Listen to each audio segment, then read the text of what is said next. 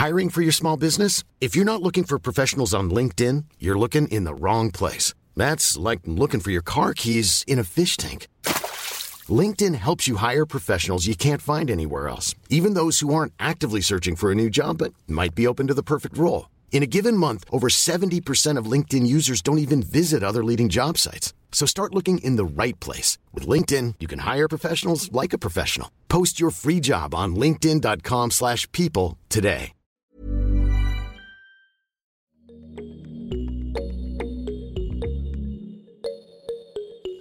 Mademoiselle a 15 ans depuis le 1er octobre 2020.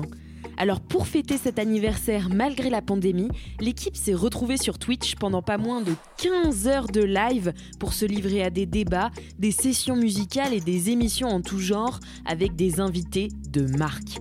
Pour ce premier épisode, Mimi, rédactrice en chef de Mademoiselle, a discuté féminisme avec Claudine Monteil, historienne et écrivaine française engagée dans le mouvement de libération des femmes, aux côtés de Jean-Paul Sartre et Simone de Beauvoir, rien que ça. Et en face, Tessae, une jeune rappeuse révélée par TikTok qui a fait sa première scène en compagnie de Booba devant 40 000 personnes. Et elle a déjà sorti deux EP. Cet échange triangulaire a donc donné lieu à une discussion autour du féminisme entre plusieurs générations. Bonjour Claudine, bonjour aussi Tessae, merci beaucoup de ta présence. C'est super. Euh, je vais commencer par vous présenter, évidemment. Donc, pour celles et ceux qui rejoignent le live, euh, on va parler de féminisme à travers les générations avec Claudine Monteil et Tessae. Et personnellement, je suis Mimi, la rédactrice en chef de Mademoiselle, pour celles et ceux qui ont raté le début. Claudine, est-ce que vous pourriez vous présenter, s'il vous plaît? On commence par la jeune génération, Tessae. Ah bon? Allez, Vas-y, Tessae, c'est à toi. Ben, du coup, euh, je suis euh, une jeune fille qui s'appelle Tessa, du coup. Euh, j'ai 19 ans et euh, je fais de la musique depuis pas si longtemps que ça. Et ouais, voilà, je parle un peu de tout, des problèmes de la vie de tous les jours, des problèmes que- qui peuvent me concerner moi et les femmes en général. Et ouais, voilà. hein. Et est-ce que tu peux nous parler du son que tu as fait qui parle de harcèlement de rue? Ouais, alors j'ai sorti un son récemment qui s'appelle Salope et euh, qui parle justement de harcèlement de rue. Euh, alors, pourquoi j'ai voulu écrire ce son-là C'est juste, ça vient en fait d'un ra- d'un ras-le-bol que j'avais euh, de voir à chaque fois que je me connectais sur les réseaux des témoignages de filles qui parlaient comme quoi elles venaient de se faire agresser dans la rue, que ce soit verbalement ou physiquement. Et en même temps, j'avais ma grande sœur à cette période-là, en fait, qui m'avait expliqué comme quoi elle venait de se faire agresser elle aussi dans la rue et elle s'était prise en salope sans raison. Et du coup, j'ai voulu faire un son là-dessus, euh, que j'ai appelé salope aussi. Euh, on me demande aussi souvent pourquoi j'ai voulu garder l'insulte en fait en tant que que titre. Et euh, justement, en fait, j'aime bien le fait que les gens soient un peu choqués entre guillemets de voir ça parce que nous quand on se prend ça, dans la rue en fait c'est pas une partie de plaisir c'est justement on ressent un truc qui est pas pas positif et du coup c'était le but en regardant euh, ce titre là et voilà Ok, super. Du coup, Claudine, est-ce que vous êtes Alors, prête à je vous suis tout à fait prête. Allons-y. Bonjour à toutes, vraiment très heureuse d'être là, car je dois vous dire qu'il y a 50 ans, un demi-siècle, j'étais l'une des, des, des- des- des premières personnes du MLF avec euh, Simone de Beauvoir, j'avais 20 ans. Et euh, tout ça, par rapport à ce que vous venez de dire, euh, nous étions traités de salopes tous les jours. Donc, euh, malheureusement Compte tenu de l'âge que j'ai, je pense que j'ai un nombre de, incalculable d'insultes qui est derrière moi. Nous avons fait avancer les droits des femmes ensemble dans les années 70 avec la grande Simone de Beauvoir. Il ne faut jamais l'oublier. Il faut que vous, c'est vraiment important que vous sentiez les petites filles, arrière-petites filles de Simone de Beauvoir, car c'est son esprit, c'est ses combats toute sa vie durant et la publication, en plus de la publication du deuxième siècle, qui font que nous sommes ce que nous sommes aujourd'hui. Et donc, euh, j'ai milité, ça fait 50 ans de militantisme féministe, en plus d'avoir une carrière diplomatique, ça m'a pas empêché, c'était pas toujours évident. Et puis, j'ai publié neuf livres, dont, dont six sur Sartre et Simone de Beauvoir, qui sont traduits en plusieurs langues, où je montre précisément, je témoigne sur ce que nous avons fait, mais sur ce qu'elle a fait également, et dont on ne parle pas assez parce que ça dérange encore la société française. Bah, c'est super puisque vous allez peut-être pendant ce live nous faire découvrir aussi un pan de l'histoire du féminisme qui n'est pas encore enseigné à l'école. Personnellement, j'ai eu très peu de cours sur euh, comment les femmes ont gagné leurs droits, à part à la limite les suffragettes. Du coup, c'est une vraie chance d'avoir des personnes comme vous qui peuvent faire cette pédagogie et raconter cette histoire euh, encore méconnue. La première question que je voulais vous poser à toutes les deux, euh, c'est une question qui est aussi banale qu'importante, puisqu'on se rend compte quand on commence à s'intéresser au féminisme, à militer d'une façon ou d'une autre, que plein de gens ont plein de définitions différentes du féminisme et euh, ne tombent pas toujours d'accord sur ce que ça veut dire. Donc j'aurais voulu savoir, en commençant peut-être par vous, Claudine, euh, comment vous définissez votre féminisme? Bien, ma mère a été féministe avant moi parce qu'elle est devenue une grande scientifique, une grande chimiste scientifique après-guerre et que tous les hommes scientifiques ont tout fait pour qu'elle puisse pas faire carrière. Donc déjà, j'avais un début de un ferment de féminisme. Et puis c'est surtout mai 68 en mai 68, nous sommes sur les barricades. J'ai 18 ans, j'ai 18 ans. Et euh, je suis ensuite très active dans les mouvements étudiants post-68, soi-disant qui vont faire la révolution et qui nous disent et qui nous donnent comme seule liberté celle de nous taire, de les écouter et de, leur obéir. Alors je vais aller dans une réunion de femmes qui vient de se créer. C'est le MLF qui vient juste de se créer. Et euh, je vais voir euh, donc ces femmes au, Beaux-Arts, ça se tient une réunion. On m'a dit qu'elles sont affreuses, des hystériques épouvantables. Elles sont tellement épouvantables. J'arrive dans une ambiance hyper euh, gaie, pleine d'humour, qui déborde d'imagination. Et donc, ces hystériques épouvantables, je suis restée là depuis 50 ans. Bien, bienvenue dans, cette, dans ce live avec d'autres hystériques insupportables, puisqu'au final, on l'est aussi. De ton côté, Tessae, comment tu définirais ton féminisme et est-ce que tu te souviens peut-être d'un déclic ou de est-ce que tu te souviens comment tu es devenue féministe? Peut-être que tu l'as toujours été? Bah moi, je dirais que c'est enfin un peu un truc qui est venu naturellement. J'ai mis beaucoup de temps en fait à m'ouvrir et à réaliser qu'il y avait un monde hormis ma tête. J'étais beaucoup à penser à moi, juste moi, parce que du coup, euh, j'étais pas une personne qui était très très euh, en extérieur, etc. Et euh, bah, c'était très récemment en fait quand j'ai commencé à me mettre sur tout ce qui était réseau. Et euh, j'ai commencé euh, à voir bah, que ce soit certaines injustices, euh, des témoignages, etc. Et voir juste comment bah, nous, en tant qu'hommes, on pouvait être traités. Et juste voir aussi des, je pas, des articles passés. Et c'est venu de là. Pour moi, c'était juste normal. Je suis une femme, du coup, c'est logique de vouloir tout ce qui est, enfin ouais, traité comme tout le monde, l'égalité, etc. Et juste ne pas être vue comme étant inférieure ou Enfin, ne pas. Ouais, pour moi, c'est juste logique que être une femme, ça pas être une excuse pour nous bloquer, pour faire des choses ou pas être légitime de, ouais, de quelque chose. Quoi. Donc pour moi, c'est juste un truc qui est venu naturellement suite à, à la découverte du monde, on va dire. tu parlais des réseaux sociaux et justement pour euh, pour ta génération encore plus que pour la mienne puisqu'on a presque 10 ans d'écart, c'est un outil très important pour parler de féminisme. Il y a beaucoup de comptes féministes, il y a beaucoup de personnes qui se sont mis à parler de leur réalité de femme et de leur combat pour l'égalité sur ces réseaux-là. Comment est-ce que toi tu est-ce que tu penses que les réseaux sociaux c'est utile pour s'informer, pour militer, pour sensibiliser? Est-ce que toi sur tes propres réseaux tu partages aussi des choses euh, qui font partie de ton de ton combat féministe? Euh, Totalement, totalement. Enfin, euh, les, les, nouvelles générations maintenant, je pense qu'on est tous tous sur les réseaux tous dessus et euh, beaucoup de personnes l'ont compris et du coup font beaucoup passer euh, des messages, qui soient positifs ou malheureusement négatifs dessus. Euh, et non, non, je pense que maintenant, en fait, de nos jours, euh, les réseaux, c'est vraiment un, outil qui peut servir à beaucoup, beaucoup, beaucoup, beaucoup de choses, dont euh, essayer d'ouvrir des esprits ou les fermer ou juste partager ses idées. Et moi, clairement, oui, si j'ai un truc à dire, je vais utiliser mes réseaux pour en parler, quoi. Même si c'est pour partager euh, une vidéo, des articles, etc. Ça va être vraiment toi passer sur les réseaux. Et vous, Claudine, euh, du coup, euh, quand vous étiez dans cette réunion du mouvement de libération des femmes, j'imagine qu'il n'y avait pas encore Twitter et Instagram. Du coup, quel regard vous portez sur ce féminisme en ligne qu'on appelle parfois féminisme 2.0 et qui se fait beaucoup bah, via des sites et des médias en ligne comme Mademoiselle, mais aussi énormément via les réseaux sociaux et du coup la société civile. C'est des gens, voilà, c'est pas leur métier d'être porte-parole, d'être journaliste, d'être présidente d'assaut, mais c'est des femmes qui vont exprimer leur féminisme en ligne. Euh, comment vous abordez ce, nouveau média pour parler de ces sujets-là? Pour tout vous dire, c'est que dès que ce nouveau média a commencé, je, me suis plongée dedans. C'est-à-dire que je considère que tous ces médias, et il faut en exclure aucun, sont une opportunité extraordinaire pour tous les groupes féministes, mais aussi pour les femmes, pour vous, pour trouver du travail. Il faut absolument, je dirais que la condition première pour euh, vous insérer dans la société, obtenir des évolutions, etc., c'est d'être sur les réseaux sociaux.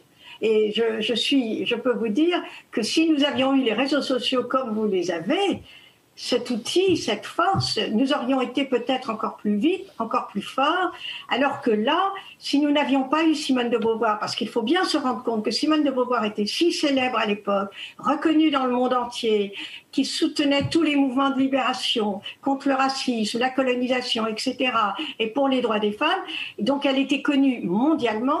Si Simone de Beauvoir ne venait pas dans une manifestation, nous n'avions pas les médias de la même manière. Et donc, nous savions, elle, disait, je, serai là, je sais que mon rôle, d'abord, elle était là par solidarité, alors qu'elle était âgée, qu'elle avait déjà un peu de mal à marcher, mais elle était là. Donc, c'est pour vous dire, vous avez cet outil, faites-en un outil féministe, un outil de vos vies. Et un peu plus tard, quand vous allez commencer à entrer dans le monde du travail, mettez-vous sur LinkedIn, si je peux me permettre. non, mais je, suis sérieuse. mettez-vous sur LinkedIn, ça se fait pas en une journée. Mettez-vous sur Twitter aussi. Parce que je sais que pour votre génération, Twitter, c'est peut-être euh, un peu les personnes de mon âge, mais en attendant, Twitter, c'est les journalistes, c'est les politiques, et donc c'est l'opinion publique pour les politiques et pour les journalistes.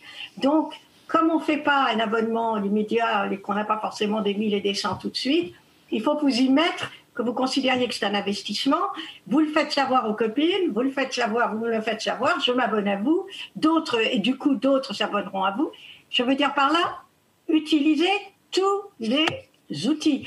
La démocratie féministe, en ce moment, elle passe par les réseaux sociaux. Et vous n'êtes pas sûr, vous n'êtes pas sûr, nous ne sommes pas sûrs que nous aurons notre vie durant cette démocratie, cette ouverture, car les pouvoirs masculins trouveront toujours des excuses pour euh, limiter ces réseaux sociaux. Un jour ou l'autre, vous verrez, ça va nous tomber dessus.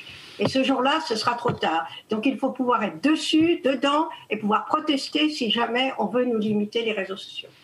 Bah, on voit déjà des limitations, euh, notamment avec euh, Instagram qui censure les tétons euh, féminins et non pas les tétons masculins, et plusieurs comptes féministes qui partagent du coup des choses qui ne sont absolument pas à caractère sexuel, mais qui se font signaler, retirer leurs publications, alors que de l'autre côté, on va avoir des femmes très sexualisées qui ne sont pas retirées de la plateforme parce qu'elles ne portent pas un discours politique, elles, font le jeu du patriarcat et je, je le leur reproche pas, mais du coup, elles montrent autant voire plus de peau que certains comptes féministes et pourtant, euh, elles sont quand même strikées.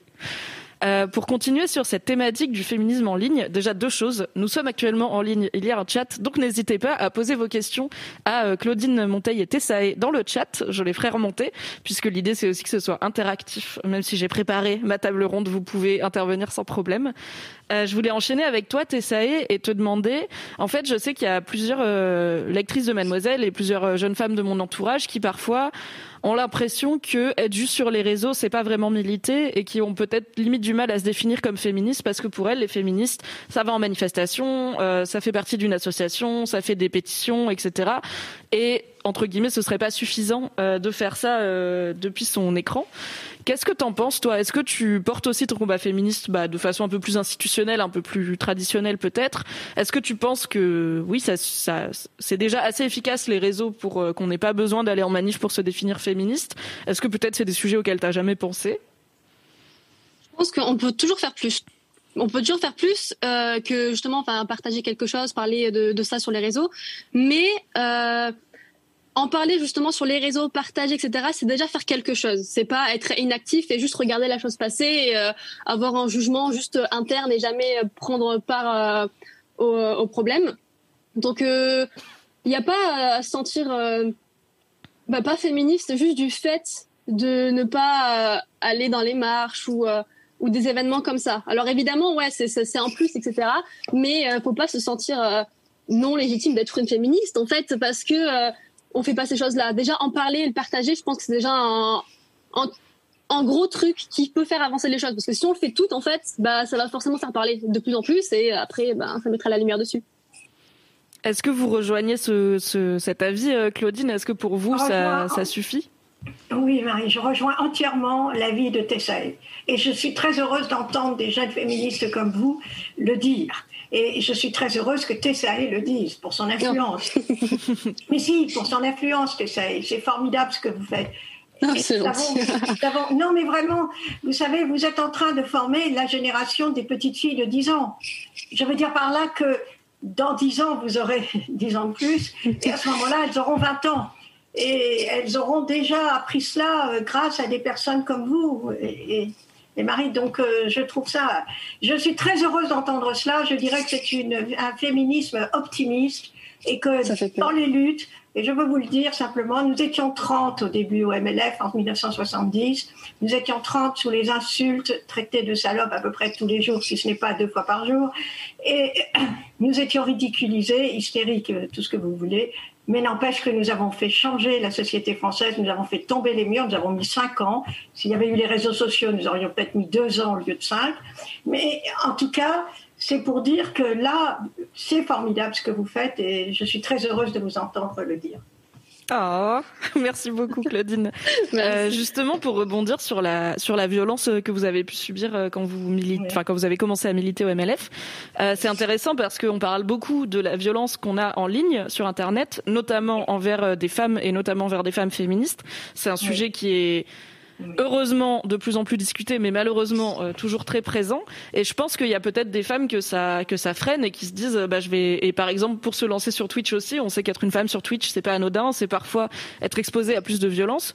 Vous, Claudine, vous avez été exposée à cette violence qui en plus était dans le monde physique, puisque à l'époque il n'y avait pas les réseaux sociaux, et ça vous a pas empêché de militer. Qu'est-ce qui fait que vous avez gardé la force et le courage de vous lever le matin en sachant que vous alliez vous faire insulter euh, et que vous étiez avec vos potes hystériques désagréables que vous étiez que 30 contre le monde et qu'on va quand même y aller et se battre Je crois d'abord, je crois que si vous voulez, mai 68, on l'oublie, on vous l'enseigne comme simplement des pavés qui étaient lancés devant les policiers. C'est pas pas seulement ça. Mai 68, c'est véritablement jouir sans entrave, c'est la liberté, c'est changer le monde tout de suite. Simone de Beauvoir disait toujours, et, et c'est ça qui me fait plaisir d'être là aussi parmi vous aujourd'hui à mon modeste niveau.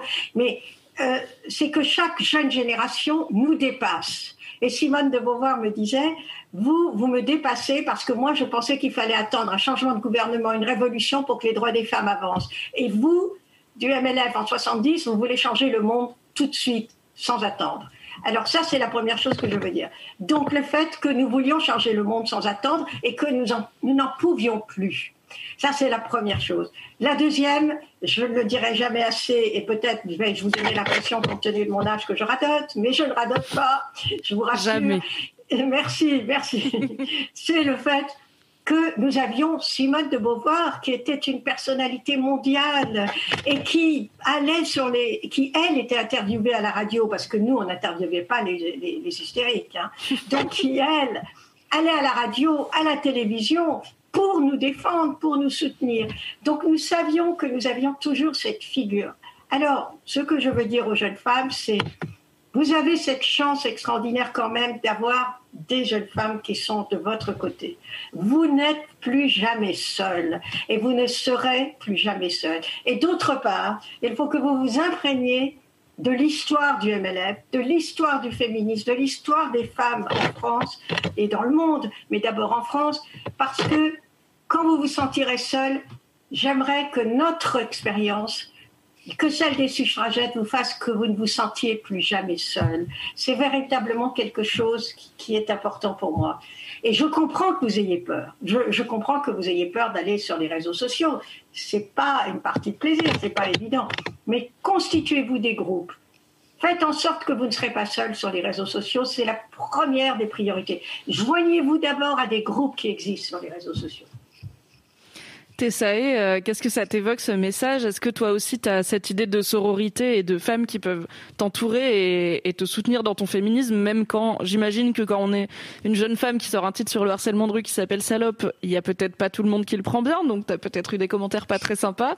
Est-ce que tu as eu des, femmes et des gens autour de toi pour euh, t'épauler?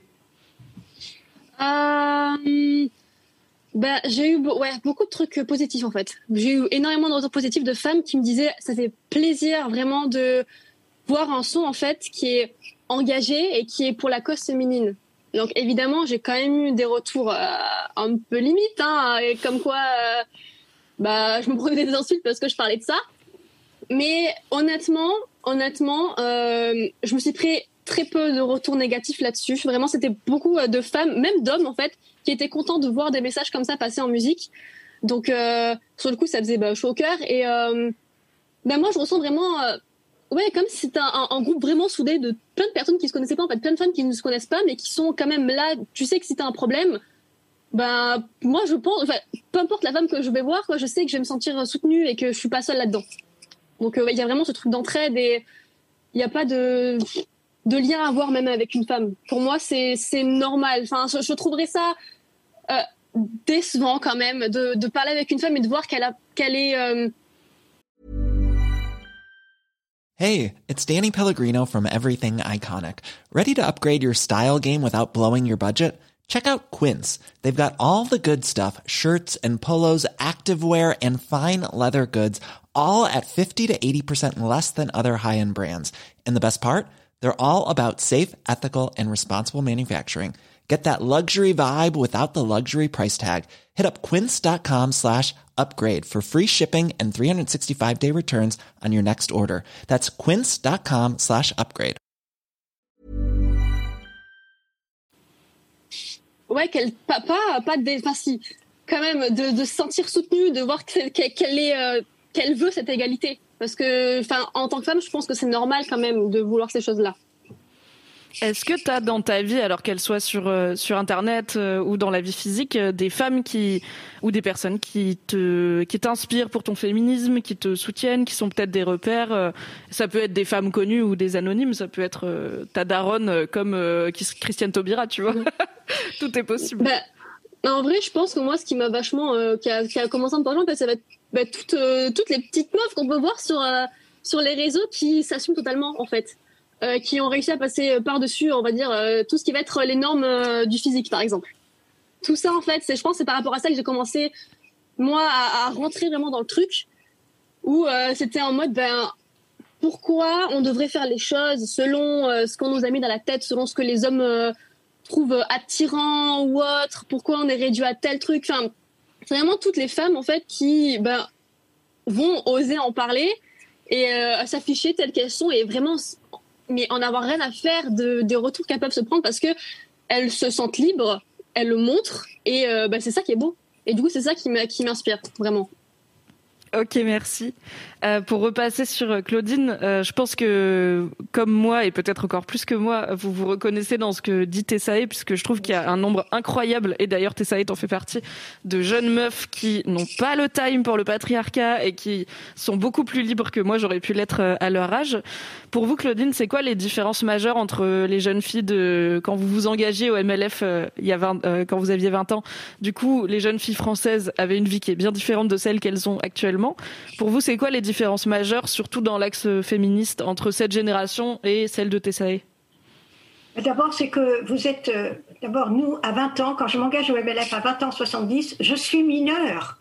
Je suis mineure parce que la majorité, c'est à 21 ans. Donc, déjà, quand je vais signer le manifeste des 343 femmes, celle justement Tessa, et Tessa qu'on appelle les 343 salopes, alors que jamais Jamais nous n'avons dit que nous nous appelions les 343 salopes. Nous sommes les 343 femmes qui avons déclaré avoir eu un avortement, ce qui était déjà bon. Et c'est comme par hasard les médias qui nous ont rajouté le mot salope. Non, mais je le dis parce que ça fait 50 ans que ça dure et je réponds toujours non, nous ne sommes pas des salopes, nous sommes des femmes d'honneur. Alors, ça, c'est le premier changement. Le, le deuxième changement, d'abord, c'est que vous êtes majeur à 18 ans. Donc ça, c'est une première chose. La deuxième, c'est que vous êtes des milliers à côté de nous, nous étions très peu nombreuses et nous avons quand même réussi à changer le monde et la condition des femmes en France. Donc cela veut dire qu'à vous, par des milliers, même si vous n'êtes que quelques centaines à être les plus actifs, c'est pas grave, vous avez une force de frappe qu'il ne faut pas sous-estimer. Car ne l'oublions jamais, je vous demande ça de ne jamais l'oublier jusqu'à la fin de vos jours, c'est que c'est grâce aux suffragettes, grâce au droit de vote, que l'on nous écoute un tout petit peu. Parce que brusquement, avant les élections, six mois avant les élections, ces messieurs se rappellent que nous allons voter. Donc, il vaut mieux quand même. Et après, ils font des grandes causes dans leur quinquennat, c'est sympa. Voilà, c'est ça quand ils disent que ce sont des grandes causes. Enfin, ça, c'est la, la, version officielle. Donc, ça, c'est la première chose. La deuxième chose, c'est donc, vous êtes une force de frappe beaucoup plus puissante que vous ne l'imaginez. Et vous avez aussi, vous pouvez aussi avoir des liens internationaux. Nous avons fait au MLF dans les années 72, nous avons fait quelques actions internationales liées avec les féministes américaines, d'autres pays, etc., pour libérer des femmes écrivaines portugaises emprisonnées. Nous avons fait une action le même soir partout dans le monde. C'était pas évident à organiser parce qu'on avait que le téléphone et le téléphone coûtait une fortune pour appeler l'étranger. Il n'y avait pas, il y avait, aucun réseau social. Donc c'est pour vous dire, on y est arrivé. On a fait libérer ces jeunes femmes. Alors imaginez ce que vous pouvez faire. Repensez au mouvement MeToo. Le mouvement MeToo aurait été impossible sans les réseaux sociaux. Donc c'est pour dire que la grande différence aussi, c'est qu'il y a beaucoup de nous, toutes les femmes avaient peur des hommes. Toutes les femmes avaient peur d'ouvrir la bouche parce que les femmes ne parlaient pas à l'époque. Parler, c'était être hystérique. la seule chose que la seule condition des femmes, c'était d'écouter ces messieurs.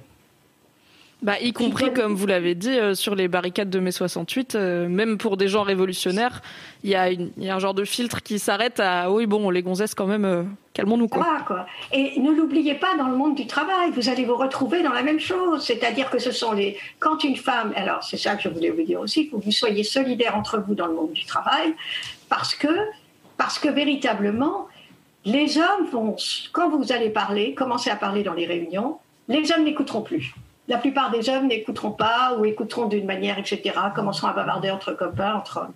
Donc il faut, et parfois ils interrompront la femme qui parle. Donc il faut à ce moment-là intervenir pour dire, mais non, elle n'a pas fini ce qu'elle avait à dire, euh, je trouve que ce qu'elle dit est important. Il faut véritablement créer des liens de solidarité.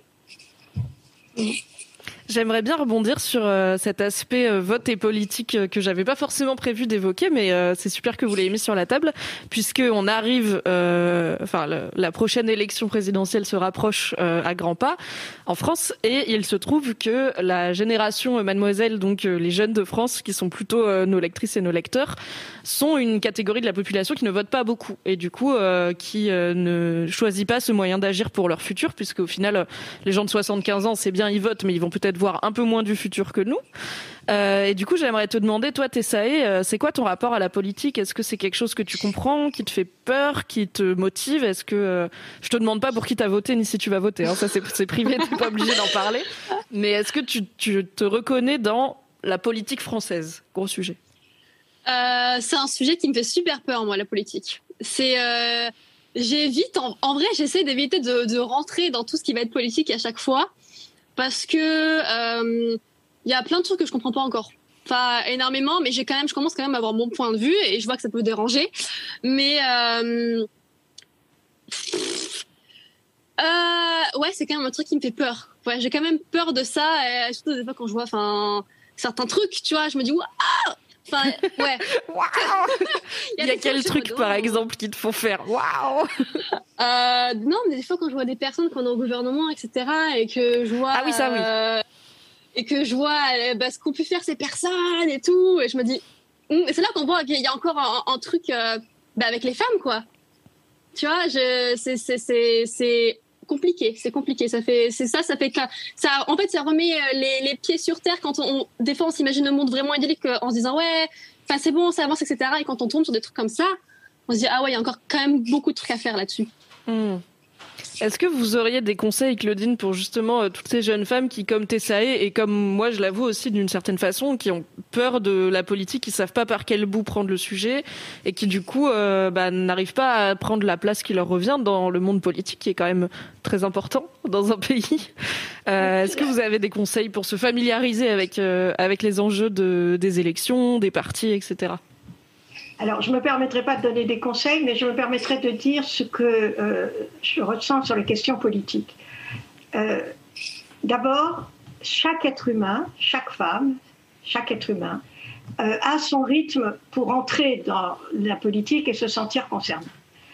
je veux dire par là que ça se fait à, à, plusieurs âges différents. Mais tout est fait pour que vous ne vous sentiez pas concerné par le politique, ce qui permet aux hommes de continuer à contrôler votre vie. Mais n'oubliez pas que cette, cette, cette, semaine, 32 pays, 32 pays aux Nations Unies qui vont peser de manière très forte, ont monté une ligue contre l'autorisation de l'avortement dans le monde. Donc vous voyez, ce que je veux vous dire d'abord, et ce que le MLF m'a appris et que j'ai ressenti très fort, c'est que le personnel est politique. C'est-à-dire que votre vie intime, votre vie de tous les jours est politique. Alors, je m'explique. Le fait que vous ayez accès à l'eau, le fait que vous ayez accès à une nourriture correcte, le fait que vous ayez par exemple le partage des tâches avec un garçon si vous vivez avec un homme, tout cela, c'est politique. C'est-à-dire que si vous n'imposez pas, si vous ne faites pas pression sur toutes ces questions, eh bien, vous serez broyé. Vous serez broyé parce que euh, j'en parlerai peut-être à un autre moment tout à l'heure, mais je vous donnerai un message de Simone de Beauvoir là-dessus parce que véritablement, c'est très important. Alors, mes suggestions, c'est penser à votre vie quotidienne. Regardez par exemple le changement climatique. C'est une réalité.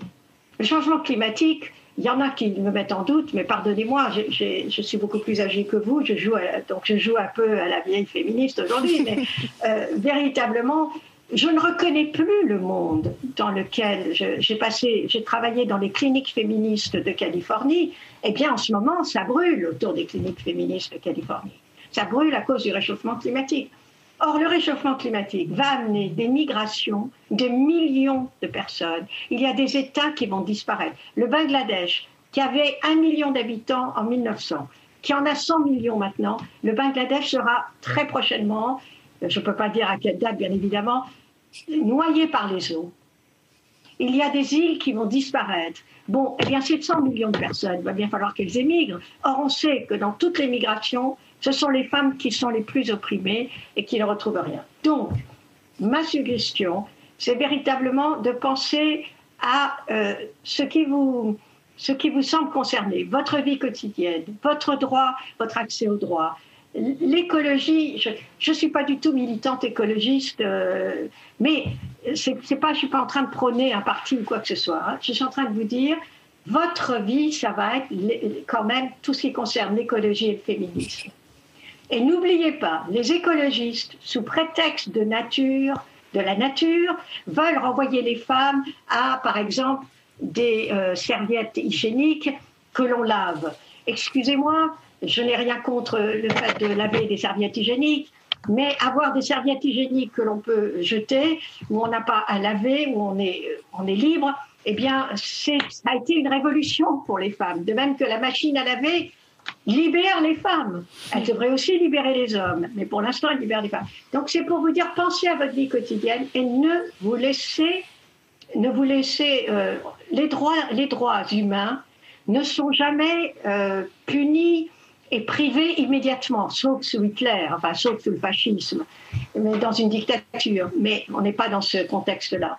Et donc, on va vous grignoter vos droits toute votre vie l'air de ne pas y toucher. Donc il faut que vous pensiez à vos droits. Par exemple, j'ai trouvé formidable le mouvement de la jupe.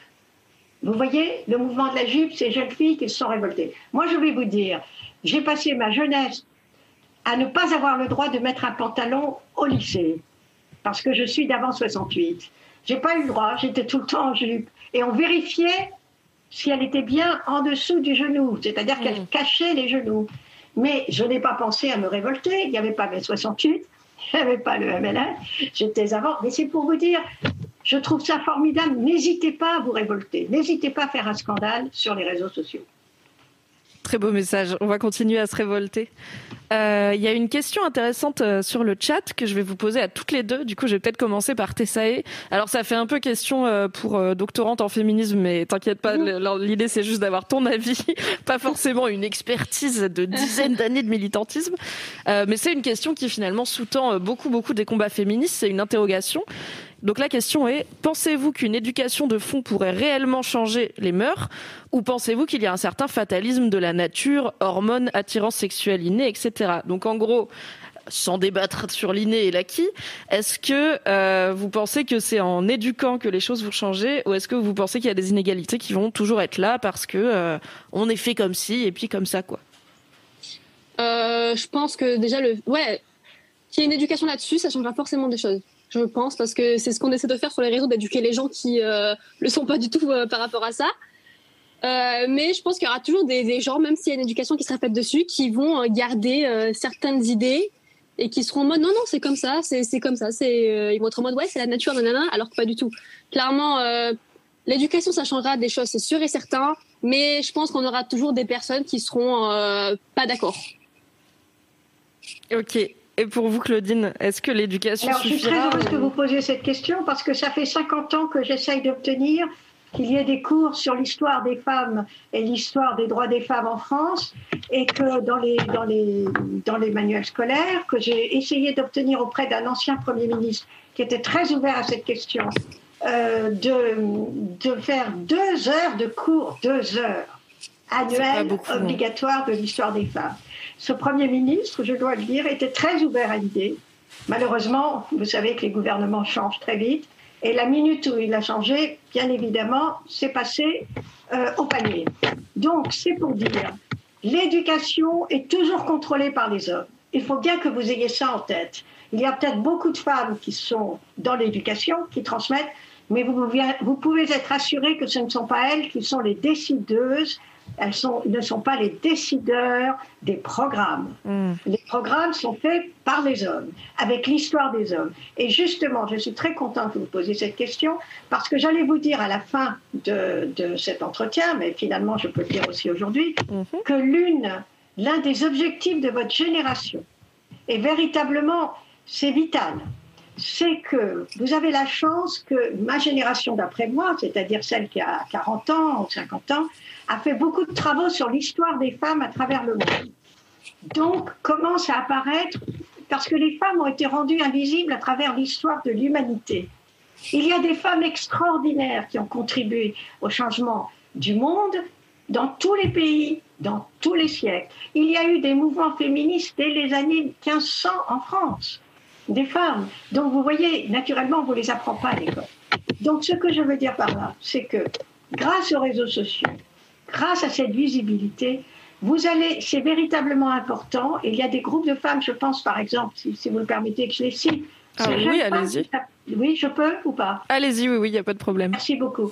ces jeunes femmes s'appellent, je vous demande de, noter parce que c'est vraiment, elles sont en train de, modifier, si je peux me permettre. Non, si, si. Pas le droit. Je disais, sortez vos stylos, prenez des notes. C'est parti, les recos culturels de Claudine Monteil, c'est très précieux. Allons-y. Alors, c'est en anglais qu'elles appellent, mais elles font en français aussi, bien sûr, féministe en anglais, c'est-à-dire féministe sans E à la fin, mais avec un S, in the city. C-I-T-Y. Elles sortent de Sciences Po. Elles ont 22-23 ans. elles montent des visites guidées, des choses sur Zoom, avec l'histoire des sorcières, l'histoire des féministes, des suffragettes. Moi, j'ai fait la semaine dernière l'histoire des astronautes femmes. Oh, il y a eu 65 astronautes femmes déjà dans le monde, mais il n'y a toujours pas eu une femme qui ait posé le pied sur la Lune. Et je vous le dis parce que ça fait 50 ans que j'attends qu'une femme pose le pied sur la Lune. Symboliquement, tout le monde s'en fiche, mais moi, je m'en fiche pas parce que ça serait vraiment un symbole fort. Donc, ces jeunes féministes in the city, elles gagnent leur vie avec ça. Donc, effectivement, c'est 5, 6 euros, 5 euros à peu près, la, conférence. Bon, mais allez les voir, allez voir leur site, c'est extraordinaire. Allez voir ce qu'elles font, ça c'est les premières. Vous savez, pour les femmes qui sont un peu plus âgées, mais aussi sans celle-là, vous avez le, et euh, les connaît, Marie les connaît, c'est les femmes au pluriel ici et ailleurs qui font mhm. des groupes de femmes aussi sur Zoom qui sont absolument formidables, avec des conférences gratuites. Avec... Quand je dis conférences, c'est pas euh, attention, je vous rassure, c'est des dialogues, c'est des rencontres et tout. Oui, c'est un peu comme ce qu'on fait là, c'est pas un cours magistral à l'université. Pas du tout un cours magistral. Ce que je vous dis, ce sont deux clubs de femmes. Feminist in the City, c'est vraiment des femmes jeunes, extraordinaires. Elles font ah, un travail, tout ça. Alors, elles sont en train de rendre visible l'histoire des femmes. Et ça, c'est très important. Et il y a un travail extraordinaire à faire que font quelques jeunes femmes en ce moment. Et je vous demande de prendre votre note, votre cahier et de noter le nom d'une femme qui véritablement change le monde des femmes artistes en France et dans le monde, qui s'appelle Camille Morino, M majuscule O-R-I-N-E-A-U. Qu'est-ce qu'elle fait, Camille Morino? Eh bien, elle s'est battue depuis dix ans pour qu'il y ait des expositions de femmes artistes peintres au musée d'art moderne, puis au musée de la monnaie de Paris. Elle a fait des, manifestations où naturellement ces messieurs ne voulaient pas qu'on expose les, les, Vous savez que les tableaux de peintres femmes, il n'y en a que 10% d'exposés sur 90% de tableaux hommes exposés dans les musées du monde entier. Et ça, c'est en train de changer. Il y a des jeunes féministes partout dans le monde qui sont en train littéralement de protester, de monter des musées. Vous avez par exemple, allez voir le musée Rosa Bonheur. Rosa Bonheur, c'est une des, des, plus célèbres femmes artistes peintres. Allez voir le musée Camille Claudel. Imprégnez-vous des femmes artistes. Rendez-les visibles sur vos réseaux sociaux et vous vous rendrez service à vous-même. Parce qu'à ce moment-là, cela veut dire que la jeune génération s'habituera à s'inspirer. Nous avons tous besoin de femmes qui nous inspirent. Ma génération, c'était la première astronaute, Valentina Tereshkova, qui a fait le tour de la Terre, qui nous a inspirés. Vous comprenez ce que je veux dire? Mhm. Donc, allez-y sur les femmes artistes, mettez-les en valeur et rendez-les inspirantes pour vous toutes. Super, merci beaucoup Claudine. J'espère que vous avez tout noté. Au pire, bien sûr, il y aura un replay de ce live. En tout cas, vous avez déjà converti des gens sur le chat qui sont allés voir euh, le site de, notamment de Feminist in the City et qui aiment beaucoup. On a une question qui, je pense, va vous intéresser, Claudine, puisqu'on a une personne qui demande que pensez-vous du féminisme postmoderne? Donc je pense que c'est le féminisme actuel qui est peut-être représenté un peu plus par Tessae et moi, euh, le féminisme qui prône la misandrie, qui est différent du féminisme de Claudine que je respecte totalement. Donc selon cette personne, vous avez votre féminisme, les féministes modernes en ont un autre, euh, c'est différent, c'est peut-être incompatible.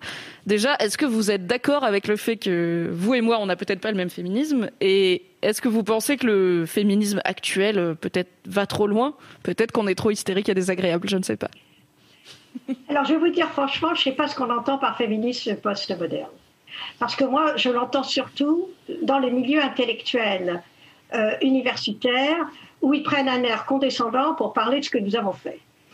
Donc, euh, je vous dis franchement, les intellectuels qui n'ont jamais milité, qui ont des postes universitaires sur les droits des femmes, qui font des choses pour l'histoire des femmes, c'est très bien. Mais pour moi, il y a un féminisme et des féminismes.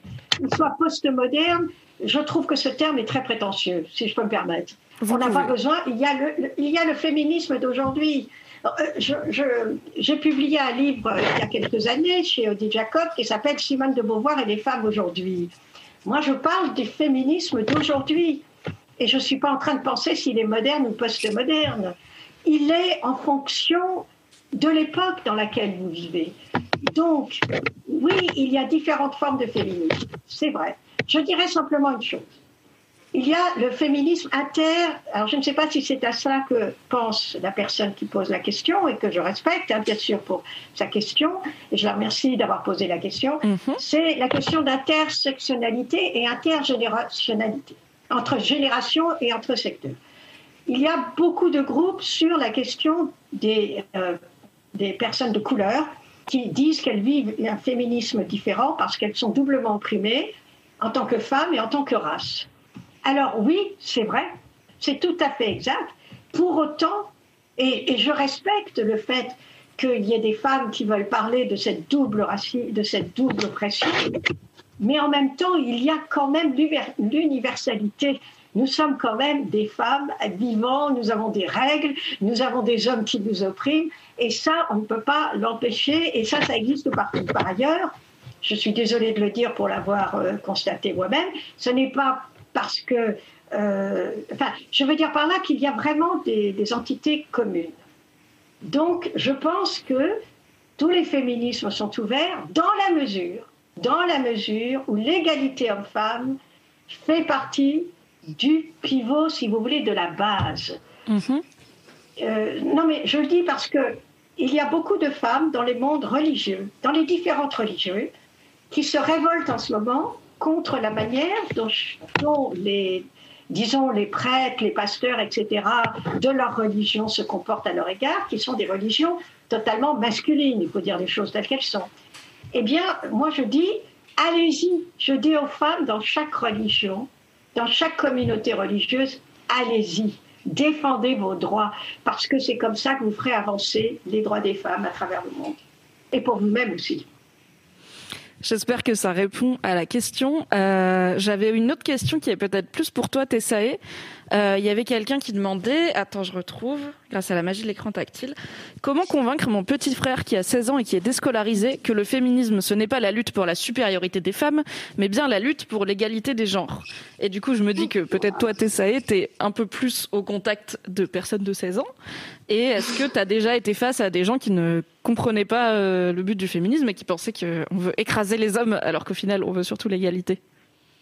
Euh, non, personnellement, jamais été mise face à ce genre de personnes, mais j'en ai vu sur, sur les réseaux sous des posts, justement. Euh, en vrai, je pense que j'aurais du mal à trouver comment justement raisonner euh, ces personnes qui vont penser qu'on veut plus alors que pas du tout. Hormis expliquer la base du féminisme, expliquer que justement euh, bah, le but du féminisme c'est pas d'écraser, c'est juste d'être bah, pareil, l'égalité quoi. Peut-être montrer les, ouais, les exemples de sujets où justement on est euh, vu comme étant inférieur, essayer de montrer ces trucs-là où vraiment il y a des preuves, etc.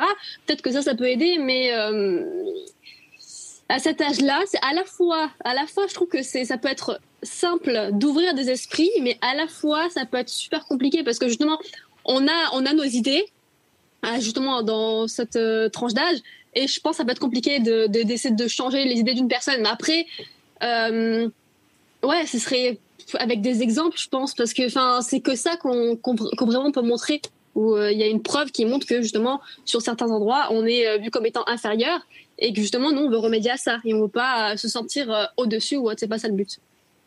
Oui, je pense que je me permets de répondre aussi à la question parce que c'est un sujet sur lequel je me penche beaucoup. Le fait qu'il y ait pas mal d'adolescents, de jeunes mecs qui soit un peu radicalisé antiféministe euh, par des d'autres gens sur internet. Et comme l'exemple c'est un, un, adolescent qui est déscolarisé j'imagine qu'il a beaucoup de temps libre et qui passe peut-être beaucoup de ce temps libre sur internet à aller de recommandations YouTube en recommandations YouTube à regarder des streamers sur Twitch à jouer avec ses potes etc et euh, malheureusement, selon dans quel terrier de lapin on tombe sur Internet, on va pas toujours avoir des informations très vérifiées, et on va parfois avoir euh, des gens qui, il y, a des gens qui vraiment s'organisent pour radicaliser les jeunes mecs sur Internet. L'extrême droite fait ça, des, des groupuscules d'extrême droite aussi, et, euh, et qui vont on va dire, appuyer sur les insécurités et, parfois bah, les, les drames qui peuvent émailler la vie de ces jeunes gars pour leur dire, en gros, tu vois, le féminisme dit que les hommes sont supérieurs aux femmes et que c'est pas normal. Toi, t'as 16 ans, t'es déscolarisé, clairement, t'as pas une vie de ouf et t'as euh, trois meufs sur Twitch qui ont l'air d'avoir une vie cool qui t'expliquent que t'es supérieur à elles, euh, alors ça veut bien dire que c'est des mensonges.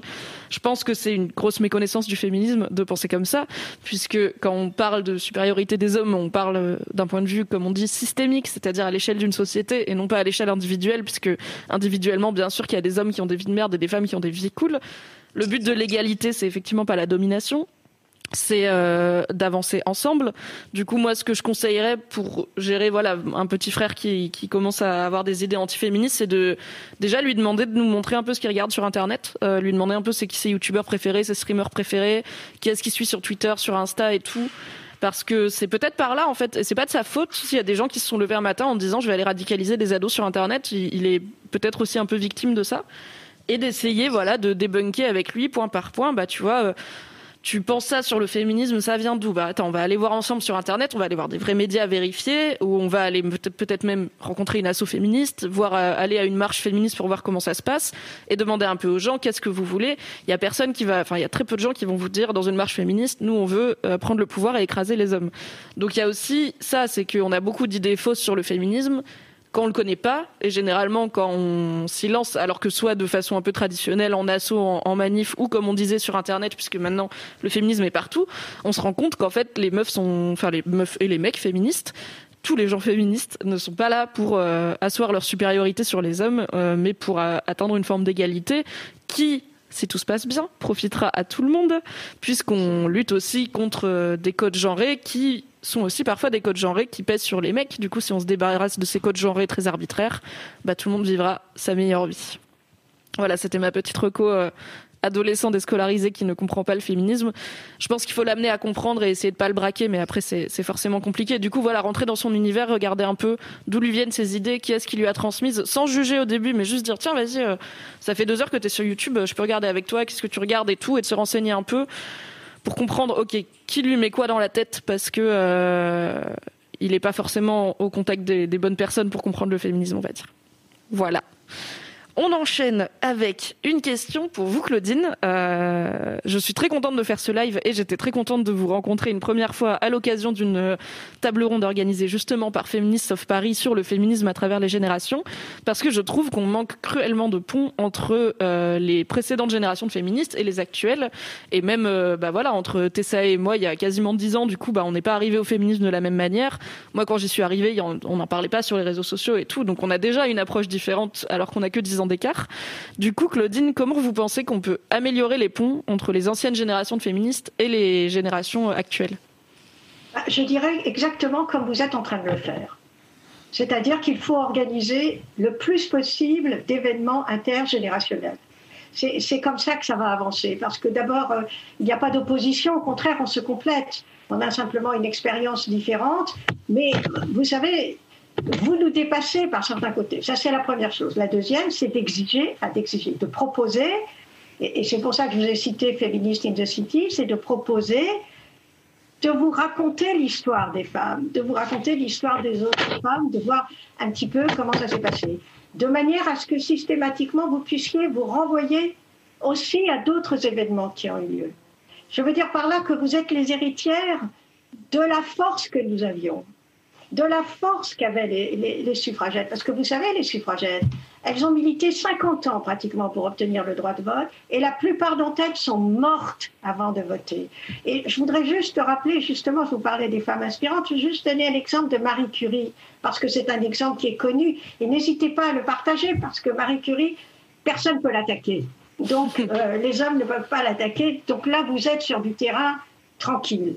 Marie Curie, prix Nobel en 1903 de physique, prix Nobel de chimie en 1911, deux prix Nobel au début du XXe siècle.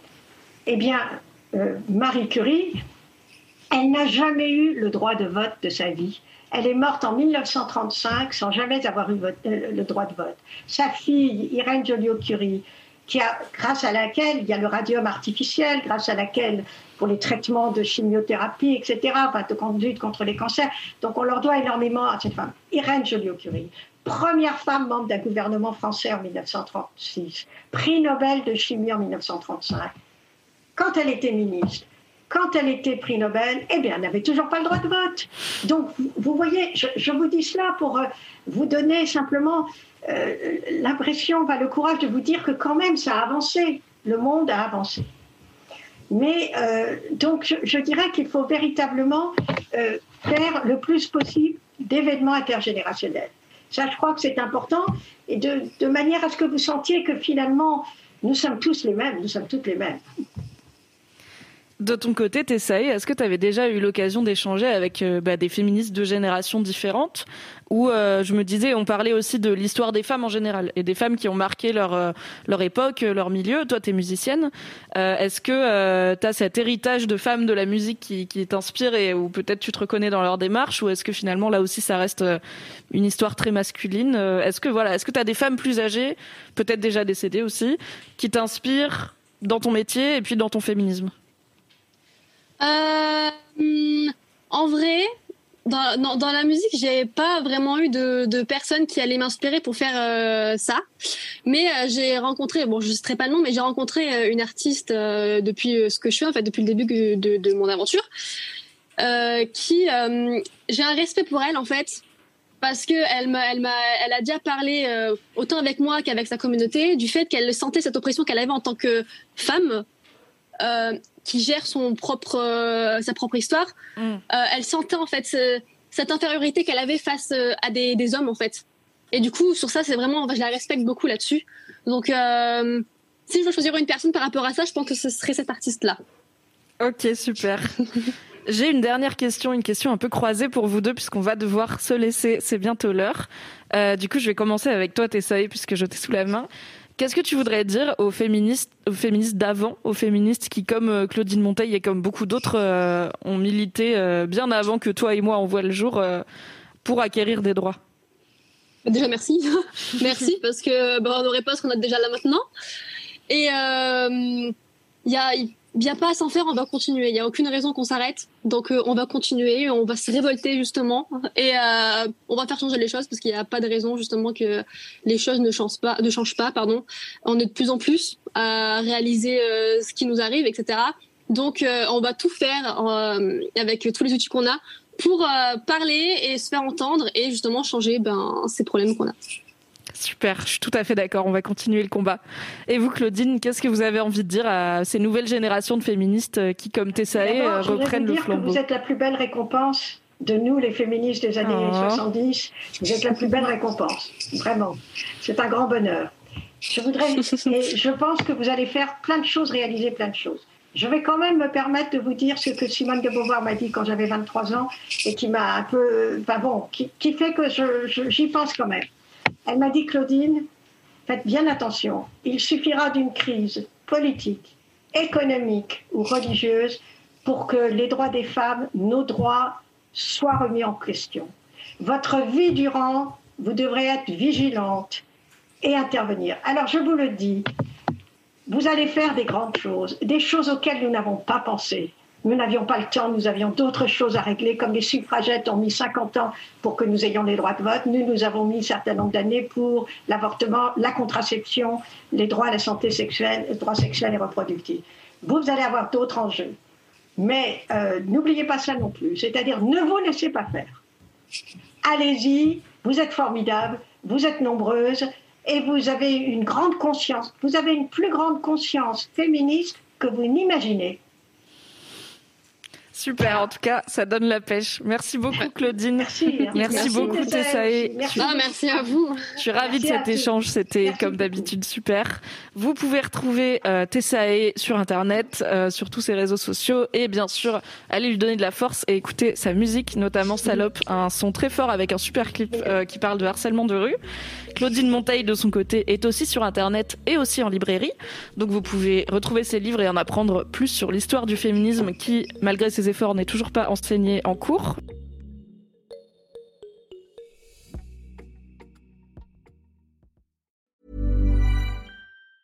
Mom deserves the best, and there's no better place to shop for Mother's Day than Whole Foods Market. They're your destination for unbeatable savings, from premium gifts to show-stopping flowers and irresistible desserts. Start by saving 33% with Prime on all body care and candles. Then get a 15-stem bunch of tulips for just $9.99 each with Prime. Round out Mom's menu with festive rosé, irresistible berry chantilly cake, and more special treats. Come celebrate Mother's Day at Whole Foods Market.